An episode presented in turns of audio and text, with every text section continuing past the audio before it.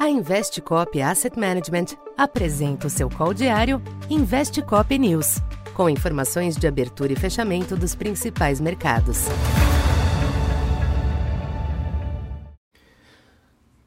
Boa tarde. Eu sou Silvio Campos Neto, economista da Tendências Consultoria, empresa parceira da Investcop.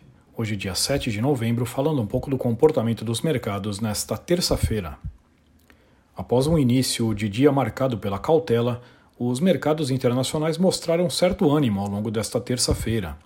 Sinais de esfriamento da economia global, com quedas além do previsto das exportações da China e da produção industrial na Alemanha, contribuíram com mais um dia de forte recuo do petróleo, movimento que ajuda a reduzir os riscos inflacionários.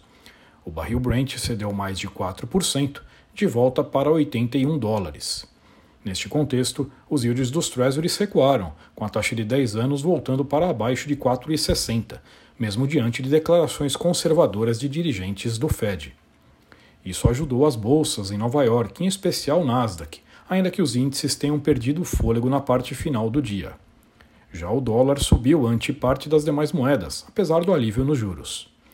Aqui no Brasil, a melhora de humor externo somou-se à percepção de que a meta fiscal não seria alterada hoje, na votação do relatório preliminar da LDO de 2024. De fato, a Comissão Mista do Orçamento aprovou o texto durante a tarde, ainda com a meta de déficit zero.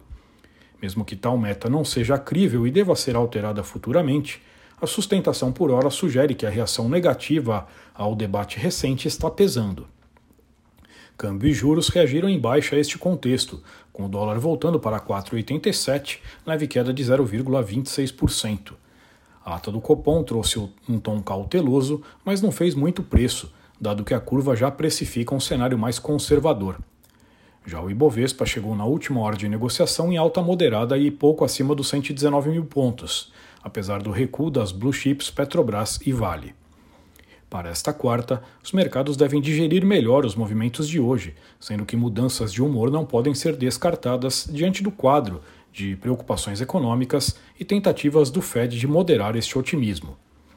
Na agenda, as vendas no varejo na zona do euro devem manter a visão de baixo dinamismo na região. Cabe observar também se a correção de hoje do minério de ferro na Ásia terá prosseguimento, o que pode influenciar ativos do setor como a Vale. Aqui no Brasil, Além do ambiente externo, sinais do Congresso sobre a meta fiscal continuarão monitorados, de olho na votação final da LDO nas próximas semanas. Na agenda local, a pesquisa mensal de comércio deve fornecer uma leitura do ímpeto do consumo, em um momento de crescente percepção de desaceleração da atividade. Então por hoje é isso. Muito obrigado e até amanhã. Essa foi mais uma edição Investe Cop News.